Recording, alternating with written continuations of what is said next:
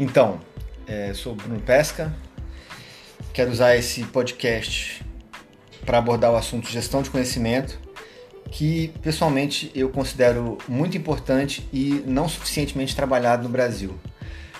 Eu trabalho com propriedade intelectual e inovação, tenho é, especialização e mestrado na COPEAD UFRJ. Sejam bem-vindos, vamos começar.